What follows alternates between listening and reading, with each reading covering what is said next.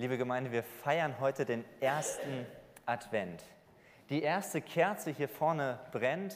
Bei Schurans zu Hause brennt sie zum Glück jetzt auch nicht mehr, aber brannte heute Morgen und ich hoffe auch bei euch zu Hause im Wohnzimmer brennt ein kleines Licht. Und ich weiß nicht, wer von euch in den letzten Tagen mal abends unterwegs war, ein bisschen spazieren gegangen ist. Und es ist ja so, wenn man hier in der Umgebung unterwegs ist, dann merken wir, man sieht doch schon einiges an Weihnachtsbeleuchtung in den Vorgärten. In den Fenstern hängen die Sterne, die Lichterketten sind angebracht und es wurde liebevoll dekoriert. Und wir merken, Licht scheint hinein in die Dunkelheit. In den nächsten Tagen wird es sicher noch mal etwas mehr Licht werden. Manche sind ja immer etwas später dran und wundern sich, oh, jetzt ist plötzlich schon der erste Advent und dann macht man sich auf die Suche nach der Weihnachtsdeko. Und in den kommenden Wochen, da zünden wir dann auch weitere Kerzen an. Die zweite Kerze, die dritte Kerze, die vierte Kerze am Adventskranz. Und wir sehen, es wird Stück für Stück heller, je mehr wir auf Weihnachten zugehen. Es ist Advent und auch dieses Jahr, auch in diesem Jahr 2021, feiern wir wieder Advent. Und vielleicht tut sich manch einer aber auch schwer, bei all dem, was momentan geschieht, in so eine richtige Advents- und Weihnachtsstimmung zu kommen. Die Lichter, die wecken noch keine große Freude und Begeisterung. Das wird überschattet von anderen Nachrichten. Die Lust aufs Plätzchenbacken vergeht vielleicht auch, wenn man gar nicht sicher weiß, ob man die denn alle essen kann und ob dann die Großfamilie zusammenkommt oder nicht. Und insgesamt ist es doch so, dass diese Zeit doch wieder recht ungewiss ist, dass Sorgen auftreten, wie dieses Jahr Weihnachten stattfinden soll. Und es ist doch wieder eine sonderbare Zeit, die wir erleben. Die Vorfreude auf das schönste Fest im Jahr ist merklich getrübt. Aber das Gute ist, Advent und Weihnachten sind doch im Gegensatz zu vielen anderen Dingen im Leben nicht von unserer Grundstimmung abhängig. Wenn wir nicht adventlich gestimmt sind oder wenn wir Sorge haben, dass Weihnachten anders verlaufen wird als gewohnt, dann sagt das eigentlich nichts über Advent und Weihnachten aus, sondern dann sagt es doch vielmehr etwas über uns aus. Ja, wir erleben eine nicht einfache und eine im Vergleich zu den Jahren vor der Pandemie doch eine spürbar dunklere, eine schwerere und bedrückendere Zeit. Aber ich glaube, dass es dunkel in dieser Welt ist, wie wir das eben gesungen haben, in einer Welt voller Dunkelheit. Diese Dunkelheit, die gab es doch auch schon vorher. Auch da gab es Ungewissheit, Leid, Not, Krankheit und Tod. Das war uns doch vorher auch schon bekannt. Aber vielleicht war es da gefühlt noch weiter weg. Und vielleicht ist der Kern der Adventszeit vorher mit all dem Trubel drumherum oft überschattet worden von anderen Aktivitäten, von Terminen und Feierlichkeiten. Und Weihnachten ist doch stark vermarktet worden. Aber jetzt, wo dieses ganze Drumherum wegfällt, da merken wir vielleicht selbst, dass es sich komisch anfühlt. Wir sind herausgefordert, uns auf den Kern vom Advent zu besinnen, nicht auf das ganze Drumherum zu schauen. So sehr, wie ich das auch vermisse und so sehr, wie ich hoffe, dass nächstes Jahr doch wieder etwas fröhlicher und bunter wird. Und so hat jetzt, wo vieles nicht gewohnt stattfinden kann und wo wir doch die Dunkelheit dieser Welt vor Augen haben, da hat der Advent vielleicht umso mehr die Möglichkeit, dass das Licht und dass die Hoffnung vom Advent vor diesem Hintergrund heller leuchtet. Dass wir uns den Kern, warum der Advent eine Freudenzeit ist, dass wir uns diesen Kern stärker bewusst machen und dass es ist wie eine Kerze im Wind ein kleines Licht, das in dieser Dunkelheit aufleuchtet. Und so erinnert uns der heutige Predigtext daran, dass es im Advent um Freude geht, um große Freude. Ein Gegentext begegnet uns heute, der vielem entgegensteht, was uns heutzutage anderswo gibt, begegnet. All das, was unsere Freude trüben und unsere Hoffnung rauben will.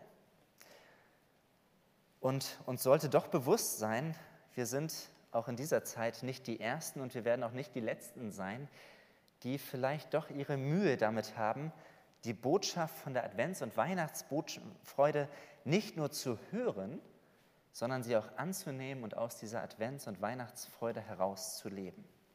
Das war doch auch in anderen Generationen der Fall. Es gab doch schon ganz andere Zeiten.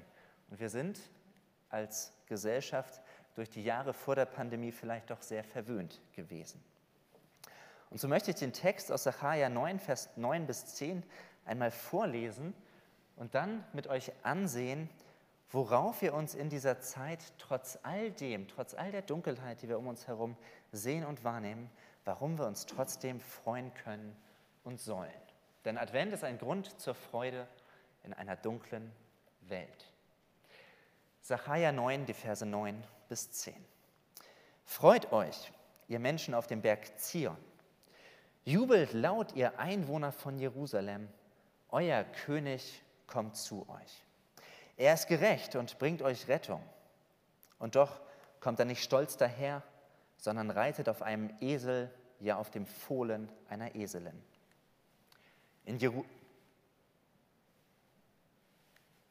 ich vernichte die Streitwagen aus Ephraim und die Pferde aus Jerusalem, sagt er. Die Waffen werden zerstört.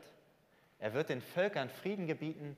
Von Meer zu Meer reicht seine Herrschaft vom Strom des Euphrat bis zu den Enden der Erde. Soweit der Text vom Propheten Sacharja aus dem Alten Testament. Sacharja, er gehört neben Haggai zu den zwei doch größeren, im Vergleich zu den anderen, nachexilischen Schriftpropheten. Als Angehöriger eines Priestergeschlechts hat er die babylonische Gefangenschaft damals miterlebt. Er gehörte zur zweiten Welle der Heimkehrer, die aus Babylon wieder nach Jerusalem zurückgekehrt sind. Und er lebt zu der Zeit, die auch im Buch Nehemia beschrieben wird, ungefähr 500 Jahre vor der Geburt Jesu. Und Zachariah und seine Zeitgenossen, sie sind nach Jahrzehnten des Exils zurückgekehrt in ihre Heimat und sie fanden eine zerstörte Stadt vor. Der Aufbau vom Tempel und der Aufbau der Stadtmauer war mühsam. Die Hilfen der Perser, die sie eigentlich zugesagt hatten, die erwiesen sich mehr oder weniger als Lippenbekenntnisse und der Aufbau von all dem wurde immer wieder boykottiert und sabotiert. Und ich denke, wenn wir uns in diese Situation damals von Zachariah und seinen Zeitgenossen reinversetzen, dann müssen wir wissen, dass die erste Euphorie der Rückkehr sicherlich verflogen ist, dass sie einem großen Frust gewichen ist und sie dachten, wie soll das alles weitergehen. Und wir merken, diejenigen, zu denen der Prophet Zachariah diese Freudenworte sagt, sie befanden sich nicht unbedingt in einer typisch adventlich wohligen Stimmung. Wie auch wir vielleicht heute nicht in einer adventlich wohligen, noch nicht in einer adventlich wohligen Stimmung sind. Und doch lesen wir diesen Text aus Sacharja 9 und er macht, und gerade dieser Text ist so stark, dass er in dieser Zeit verfasst wurde, wo es so anders war, wo auch Israel mit Herausforderungen und Bedrohungen von außen zu kämpfen hatte. Und dieser Text führt uns doch mehrere Gründe vor Augen, weshalb wir uns freuen dürfen. Und das, obwohl die äußeren Umstände dagegen sprachen und auch heute dagegen sprechen könnten. Dieser Text aus Sacharja 9 hat eine lange Wirkungsgeschichte. Er hat, wenn er 500 vor Christus verfasst wurde, dann hat er viele, viele Jahre Menschen Hoffnung gegeben.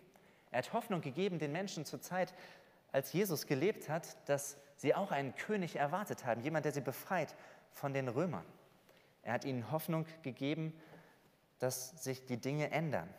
Und er hat auch in den 400 Jahren dazwischen den Menschen Hoffnung gegeben und er will auch uns heute Hoffnung geben und Grund zur Freude.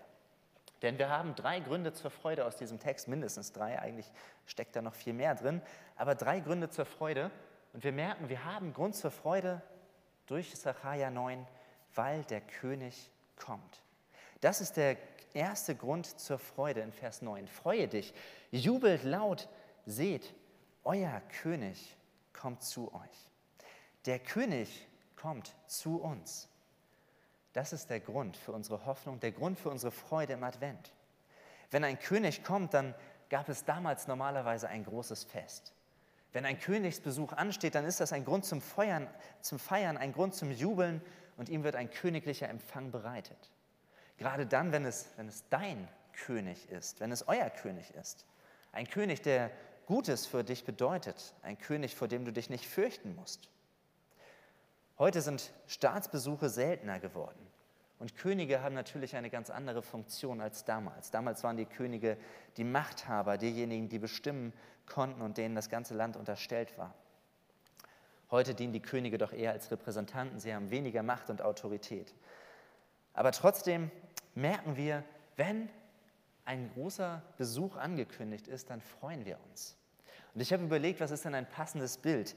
Wo wird die Freude und der Jubel über einen kommenden König zum Ausdruck gebracht? Und ja, beim Besuch eines Staatsoberhauptes, da schwingt nicht unbedingt die Begeisterung in der Bevölkerung mit. Aber ein Bild, wo wir alle merken, ja, das macht etwas, da geht etwas durchs Land, das ist doch die Begeisterung im Volk, wenn eine siegreiche Fußballnationalmannschaft zurückkehrt. Vielleicht habt ihr die Bilder noch vor Augen, wie da gejubelt wurde und wo wir merken, so groß darf unsere Freude sein über den König, der zu uns kommt. Und wir merken hier auch, wir müssen uns nicht irgendwie aus uns herausfreuen. Wir sollen nicht sagen, ach, jetzt ist besinnliches Weihnachten und Adventszeit, deshalb muss ich mich freuen. Und wir müssen auch nicht krampfhaft irgendeinen Grund zur Freude in dieser Welt suchen. Nein, sondern wir lesen hier, dass die Freude zu uns kommt. Der König kommt. Es kommt ein Licht von außen in die Welt hinein. Und aus den Evangelien wissen wir, dass Jesus der König ist, von dem hier die Rede ist. Deshalb ist er doch auf einem Eselsfüllen nach Jerusalem eingeritten, damit dieser Text sich erfüllt und ganz deutlich wird, das ist der König, der kommt, der Angekündigte, der Gesandte, der Messias, der von Gott angekündigte König und Retter. Wir wissen als Christen, unser König ist bereits gekommen in Jesus Christus. Gott selbst ist Mensch geworden, Gott selbst hat seine Königsherrschaft angetreten und indem Gott seinen Sohn schickt, merken wir, diese Welt ist Gott nicht egal. Wir Menschen sind Gott nicht egal, sondern Gott hat uns im Blick. Er hält diese Welt in seiner Hand und er schickt uns den König und Heiland, durch den wir Freude und Hoffnung haben. Der König kommt von außen in diese Welt hinein. Gott nimmt sich unserer an. Deshalb feiern wir jedes Jahr Weihnachten, weil der König geboren ist. Das ist der eine Teil. Und trotzdem ist diese Prophetie von Zachariah auf der anderen Seite auch noch nicht erfüllt. Der König kommt, Jesus ist gekommen und doch steht ein zweites Kommen des Königs aus. Und das merken wir im Blick auf Vers 10. Da merken wir, wir sind immer noch Teil dieser gefallenen Welt. Wir leben immer noch in einer dunklen Welt. Es gibt Kriege, Krisen, Katastrophen. Wir leben in einer Zeit zwischen Sacharja 9 Vers 9 und Sacharja 9, Vers 10. Wir warten als Christen darauf, dass unser König wiederkommt. Ralf, du hast es am letzten Sonntag ausgeführt in deiner Predigt, was diese konkrete Hoffnung von Jesu Wiederkunft in uns bewirken und freisetzen kann. Dass wir bewusst darauf warten und dem entgegenschauen dürfen. Und so lässt sich dieser Text aus Sacharja zugleich auf das zweite Kommen Jesu anwenden. Das Faszinierende an diesen prophetischen Texten ist auch immer wieder, dass sie mehrschichtig sind, dass sie auf mehreren Ebenen erfüllt werden können. Auch dieses zweite Kommen Jesu ist hier, denke ich, mit inbegriffen. Und auch da merken wir, freue dich, dein König kommt. Auch das ist laut Zachariah kein Grund, den Kopf beim Gedanken an die Wiederkunft Jesu hängen zu lassen, sondern auch darüber dürfen wir uns freuen. Das Wissen, dass Jesus als König wiederkommen wird, das sollte uns froh machen, das soll doch unsere Sehnsucht danach wecken, dass er kommt und dass sein Reich in seiner ganzen Fülle und Pracht anbrechen wird oder vollendet wird.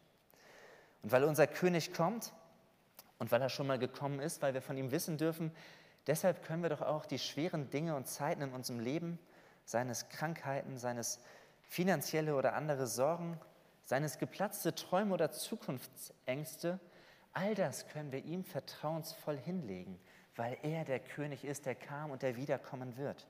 Weil Jesus lebt und weil er regiert. Weil er der König ist, weil er mein Leben in seiner Hand hält und weil er mit in Macht und Herrlichkeit wiederkommt. Und das steht über all dem Schweren in dieser Welt und über meinem persönlichen Leben. Weil unser König kommt, können wir guten Mutes und nicht voller Sorge nach vorne schauen. Weil unser König kommt, können wir weiterhin darauf vertrauen, dass Gott sich dieser Welt annimmt und dass er regiert.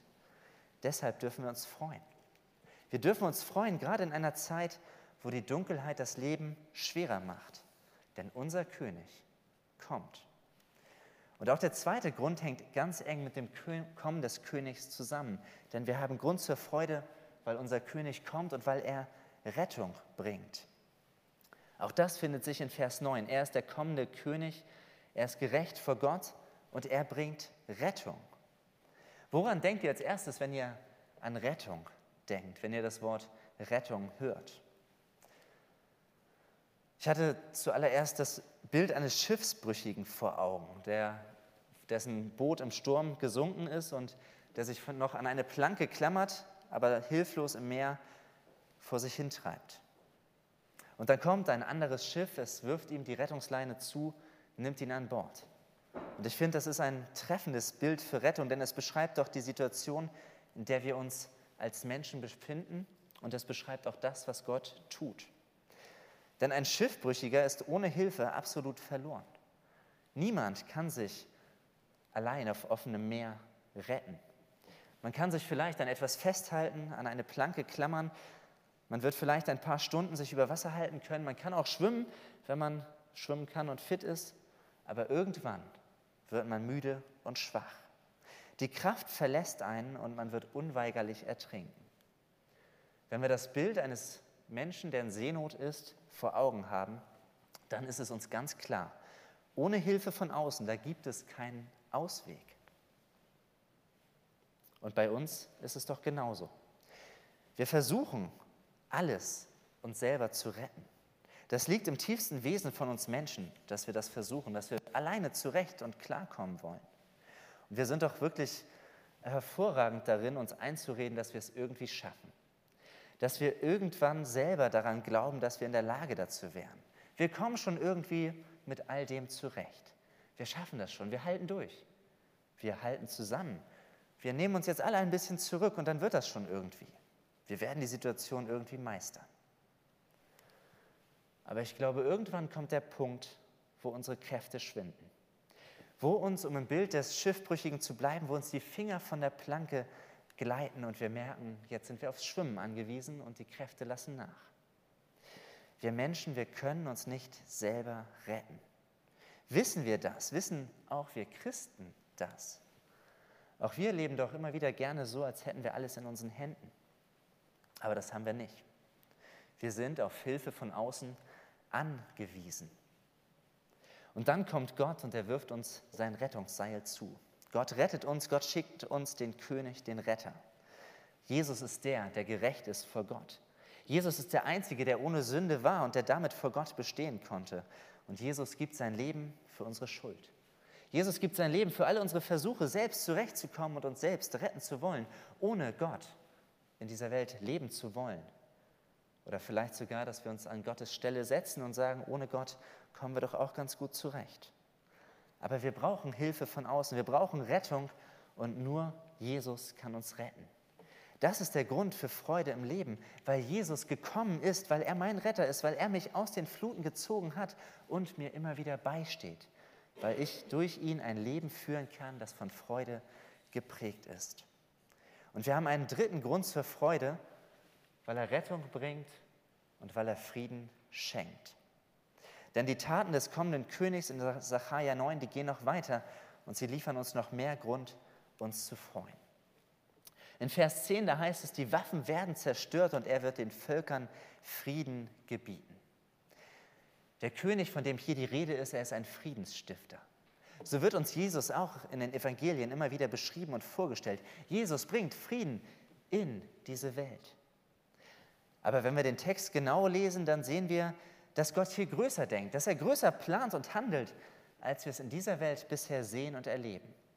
Hier ist die Rede von einem weltweiten Frieden, dass Gott Frieden schafft unter den Völkern, dass er jede Form der gewaltsamen Auseinandersetzung abschaffen wird.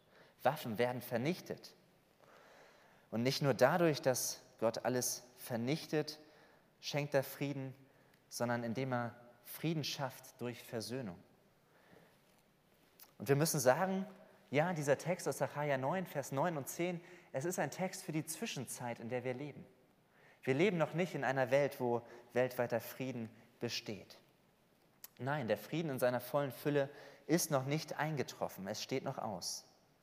Aber wir sehen hier ganz klar, was das Ziel des kommenden Königs ist. Er möchte Frieden bringen.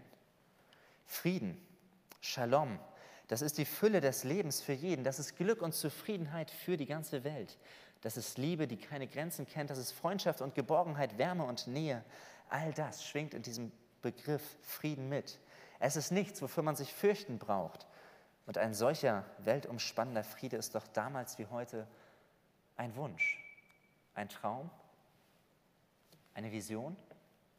Aber nein, es ist kein naiver Traum, sondern es ist eine klare Verheißung. Wenn wir als Menschen uns diesem Friedenskönig Jesus anschließen, dann dürfen wir diesen allumfassenden Frieden eines Tages in seiner ganzen Fülle miterleben. Aber schon jetzt dürfen wir im Kleinen, im Persönlichen erleben, dass dieser Friede Fuß, Fuß fasst in unserem Leben, dass Jesus Frieden bringt. Jesus versöhnt mich mit Gott. Jesus stiftet Frieden zwischen Gott und mir. Und so darf ich bei Gott zur Ruhe kommen. Ich darf bei ihm Frieden finden. Bei ihm finde ich Freundschaft und Geborgenheit. Bei ihm darf ich meine Lasten ablegen und bei ihm darf mein Herz zur Ruhe kommen. Bei ihm erfährt mein Herz Aufhellung in einer dunklen Welt. Gott selbst will in unsere Herzen einziehen, in dein und in mein Herz. Gott will unsere Angst, er will unsere Bequemlichkeit, er will unseren Groll, unsere Unversöhnlichkeit mit seiner Freundlichkeit und Güte besiegen. Und er will uns einen tiefen Frieden schenken. Gott will uns einen Frieden schenken, den die Welt nicht geben kann. Das ist ein Friede, den wir in dieser Welt nicht finden, aber den die Welt so dringend braucht. Frieden in den Familien, Frieden an der Arbeitsstelle, Frieden in aufgeheizten Debatten und Frieden im Blick auf Menschen mit anderen Einstellungen und Sichtweisen. Diesen Frieden, den können wir nicht aus uns heraus bewirken. Dieser Friede kann nur mit Hilfe des Königs gelingen und Einzug finden in dieser Welt, wenn es ein König ist, der nicht aus dieser Welt kommt, sondern der von außen in diese Welt gesandt wird. Diesen Frieden kann nur Gott selbst schenken. In Johannes 20, Vers 21, da sagt Jesus zu seinen Jüngern, wie der Vater mich gesandt hat, so sende ich euch. Und wir merken, die Sendung des Friedensstifters geht weiter. Gottes Sendung ist zugleich unsere Sendung. Und was Gott am Herzen liegt, das sollte auch uns am Herzen liegen. Weil Gott der Gott des Friedens ist, der Gott, der echten Frieden bringt, sollen auch wir als Christen Friedensstifter sein. Und dann müssen wir natürlich auch sagen, den globalen Frieden, den können wir leider nicht bewirken. Wir haben wenig Einfluss auf das, was im Nahen Osten geschieht. Das steht in Gottes Hand. Aber wir können Frieden stiften in unserem Umfeld. Wir müssen versuchen, auch Menschen, deren Meinung wir nicht teilen, mit Gottes Augen anzusehen und ihnen in Liebe zu begegnen. Wir sind herausgefordert, Menschen anzunehmen, die nicht ganz nach unserem Geschmack sind, die wir vielleicht nicht leiden können. Wir müssen uns entscheiden, nicht mitzumachen, wenn gelästert, getratscht oder Hetze betrieben wird. Und das können wir aber nicht aus uns heraus, sondern nur, wenn Gottes Friede in uns arbeiten und Raum einnehmen darf. Nur aus seinem Frieden heraus können auch wir Friedensstifter werden und den ersten Schritt auf den anderen zugehen.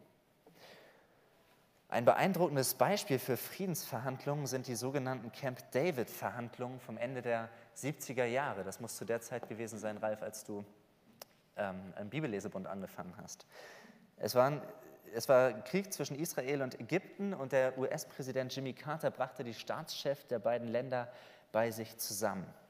Und bevor sie sich dann an den Verhandlungstisch begaben, da machte der Präsident Jimmy Carter etwas ganz Faszinierendes. Denn er gab dem heiklen Treffen dieser Staatschefs eine persönliche Note. Er holte sie als Gäste in sein Wohnzimmer.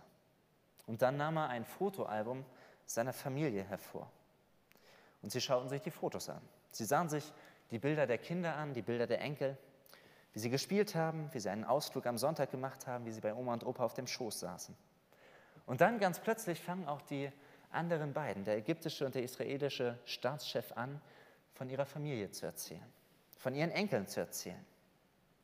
Und dann in dem Moment war ihnen ganz klar, warum Frieden wichtig ist, warum Frieden nötig ist, warum Frieden sein muss. Für die politischen Gegner, für die Menschen im Land, für die Kinder und für die Enkel. Und die Verhandlungen waren trotzdem zäh. Sie haben zwölf Tage gebraucht und doch führten sie zu einem Friedens- und zu einem Rahmenvertrag zwischen Israel und Ägypten damals. Und auch wenn dieser Vertrag im Laufe der Jahre später gebrochen wurde, so war es doch ein erster konstruktiver Schritt bei diesem Friedensprozess im Nahen Osten.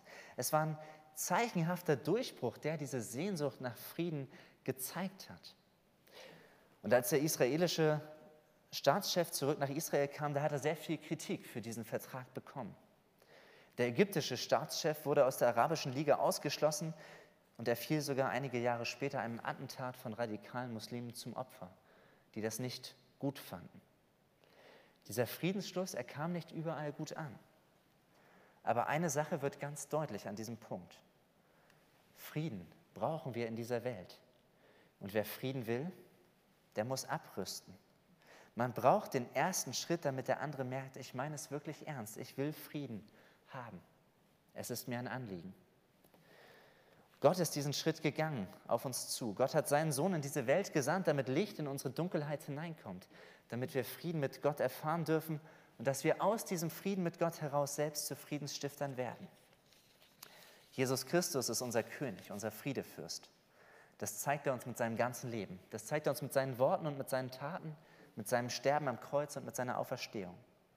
Und wenn wir jetzt im Advent die erste Kerze anzünden, dann zünden wir sie nicht an, um eine besinnliche Adventsstimmung hervorzurufen, sondern wir zünden sie an, weil vor 2000 Jahren Gott inmitten aller Dunkelheit gesagt hat, ich komme in eure Dunkelheit hinein. Advent wir hatten heute Morgen das Gespräch am Frühstückstisch und haben gesagt, Mensch, könnten wir nicht Weihnachten und die Adventszeit verschieben? Das wäre doch viel leichter, wenn wir, den, wenn wir am 24.07. Weihnachten feiern. Pandemietechnisch wäre einiges besser machbar. Aber dass wir Advent in der dunklen Jahreszeit feiern, zeigt uns immer wieder und führt uns vor Augen, ja, es ist noch dunkel in dieser Welt. Aber ein kleines Licht kann bereits heute bei dir und bei mir beginnen zu brennen. Und wir dürfen uns an die Zusage Gottes klammern, dass er durch das erneute Kommen des Königs einmal alles hell machen wird. Dem schauen wir im Advent entgegen, der Ankunft des Friedenskönigs. Und auch jetzt schon, da wo wir Jesus begegnen, da können wir Freiheit und Frieden erleben. Da können wir frei werden von dem, was uns fesselt und gefangen nimmt. Da erleben wir Frieden statt Sorgen. Da dürfen wir erleben, dass wir aufgerichtet werden durch ihn, durch seine Verheißungen und Zusagen dass sein Licht in unser Leben hineinscheinen will. Gott schickt seinen Friedensboten zu uns. Er schickt seinen Friedensboten in eine Welt voller Dunkelheit. Ja, es ist dunkel in unserer Welt. Und trotzdem feiern wir Advent. Von Woche zu Woche wird es etwas heller werden, denn der König ist gekommen, um uns zu retten und uns Frieden zu bringen. Und er wird wiederkommen und strahlenden Glanz mit sich bringen. Ich finde, das sind wirklich gute Gründe für Freude im Advent. Und das wünsche ich euch und das wünsche ich uns, dass wir diese Botschaft, dass wir sie nicht nur hören, sondern dass diese Freude wirklich Fuß fasst in unseren Herzen und dass wir aus dieser Freude heraus leben können, auch in dieser Zeit. Gott schenke uns dazu seinen Segen. Amen.